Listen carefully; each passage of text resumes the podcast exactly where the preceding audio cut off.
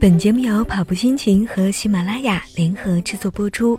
大家好，欢迎收听本期的跑步心情，我是主播朵拉。今天节目中要和您分享一篇来自跑友贺莹的文章：一百天塑身计划，明年三月就是全新的你。二零一六年十二月五号星期一，我启动了新一轮的一百天塑身计划，行动截止到二零一七年的三月十四号。为什么我要在这个时候启动塑身一百天呢？这个冬天，我不想让好不容易瘦了一点、有型一点的自己再胖回去。对于我，每到冬天、夏天瘦掉的那一点点，总会原封不动地胖回来。这就像季节性的疾病，定期发作，从不爽约。过去的我一直是这样，但是这个冬天，我想要一个和过去不一样的自己。二零一六年，我努力健身，坚持锻炼，转眼又到了我要犯病的季节。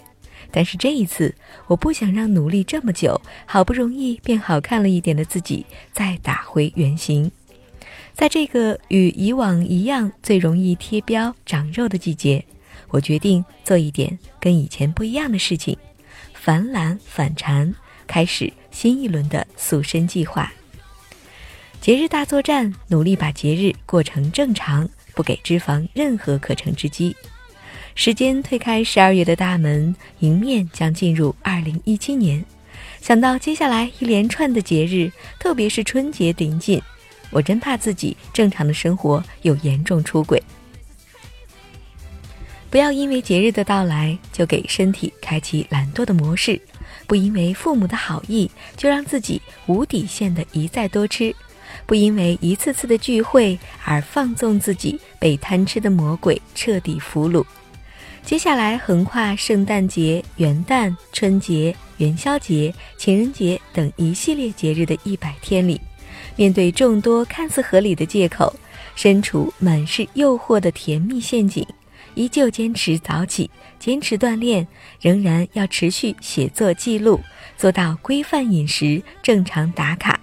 能把这段时间过得跟平常一样，那该多么的美好！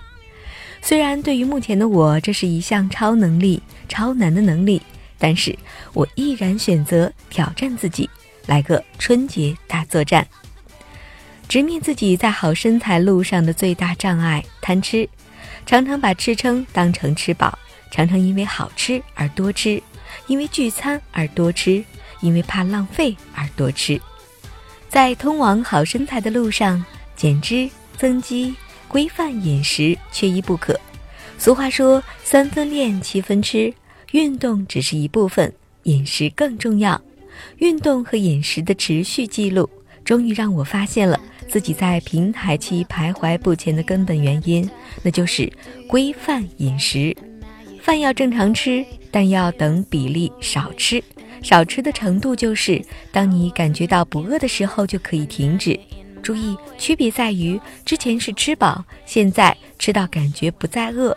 渐渐的，胃的容积将会适应你的新食量，少吃将会成为一种常态。我的人生榜样，潇洒姐，仅四十岁依然保有健康有型的好身材。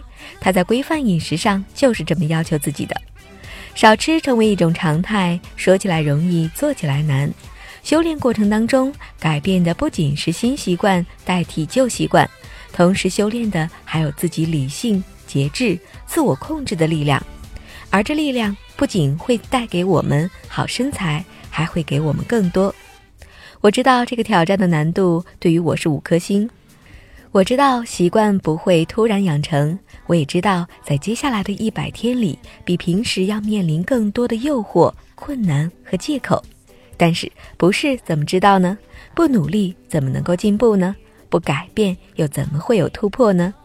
让暴风雨来得更猛烈些吧！接下来的一百天，哪怕只是进步一点点，都比一百天前的自己更棒了。为了成为心中期待的自己。努力和积累要从现在开始。王璇的一段话我特别喜欢：当你做到了又瘦又好看，钱包里又装满了自己的钱，你就会发现自己不再会急躁生气，不再抱怨诉苦，不会再害怕焦虑。成长、苦痛、悲欢和情感，都会变得静悄悄。人最好看的样子是那些运动中或忙碌中的男女，那些好身材，那份专注力，都是具备力量的。目标太远就分阶段，目标太大就细分目标。二零一六年，我养成了运动的习惯。二零一七年，我的重点就是规范饮食，而我从现在就得开始努力，一点点让持续锻炼和吃到不饿就停止成为自己的习惯，也成为生活方式的一部分。当努力足够，我们离心目中期待的自己就会越来越近。人的一生有三百个一百天，用一百天专注做一件事。当习惯养成，当一百天延伸到一千天，整个人早已经脱胎换骨，这就是我想要的结果。时间一天天过去，好像什么也没有改变，但当你回头看，一切都变了。期待一百天后，身体和心灵都被洗礼过，焕然一新的你和我。好的，今天的节目就是这些，也感谢大家的关注和收听。更多精彩内容，请关注微信公众号“跑步心情”。我是朵拉，我们下期节目再会。